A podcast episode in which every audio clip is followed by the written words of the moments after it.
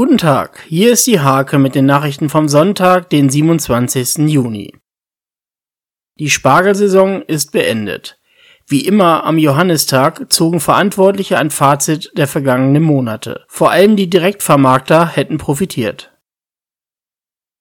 Es muss ja nicht immer der Hund sein. In der Mittelweserregion sind Lamas und Alpakas als Begleitung für Wanderungen möglich. Gemeinsam für Kinder aus Hemsen und umzu. Vereine haben sich noch kurzfristig ein kleines, aber feines Ferienprogramm ausgedacht.